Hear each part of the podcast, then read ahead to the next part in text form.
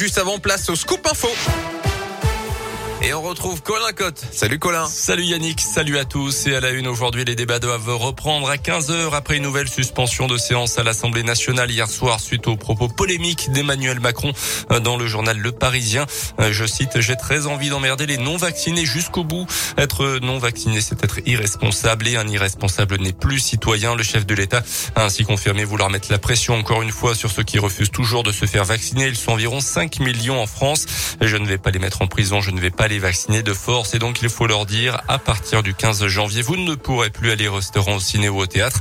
Après cette sortie donc polémique, les conditions d'un travail serein n'étant plus garanties d'après le président de la séance à l'Assemblée nationale, les discussions ont été suspendues, mais avant ça, les députés avaient quand même relevé l'âge du pass vaccinal à 16 ans et non plus 12 comme c'était prévu au départ.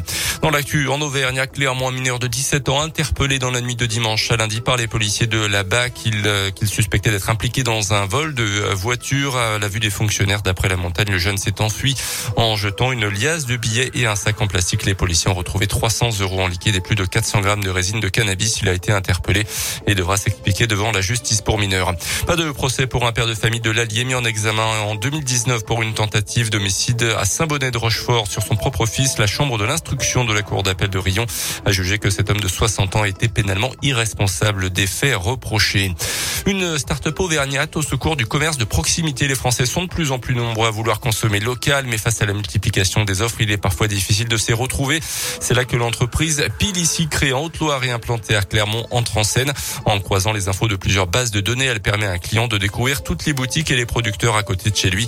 Même dans les plus petits villages en Auvergne, Frédéric Courreau est le cofondateur de Pilici souvent, dans ces territoires, on manque euh, d'offres locales. Donc, on fait beaucoup de kilomètres. Il y avait réellement un besoin de cartographier, de rendre visible l'intégralité de ce qu'on peut trouver autour de soi. Ça peut être euh, le euh, fermier local qui a une offre de circuit court mais qu'on ne connaît pas parce qu'il n'a pas de boutique. Ça peut être un commerçant itinérant qui passe une fois par semaine dans le village dans une tournée ou qui est présent sur un marché à, seulement 2 km. Ou ça peut être ce petit commerçant qu'on ne connaît pas toujours parce qu'il n'est pas ouvert nécessairement tous les jours. On additionne aujourd'hui plus d'un milliard et demi de données pour l'offre de services de quasiment un million de commerçants et d'artisans en France.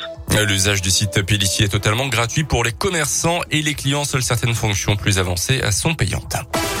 Un mot de cyclisme, le parcours du Paris-Nice 2022 dévoilé il y a quelques minutes. Première grande course à étape de la saison en France avec un passage en Auvergne pour la 80e édition. Ça sera un contre-la-montre le mercredi 9 mars entre Doméra dans l'Allier et Montluçon sur les terres donc de Julien Alaphilippe, le double champion du monde français. Le peloton rejoindra ensuite la Loire puis le sud de la France. Et puis en foot, le tirage au sort des huitièmes de finale de la Coupe de France. PSG Nice, Nantes, Brest et Marseille Montpellier. Ça sera à la fin du mois.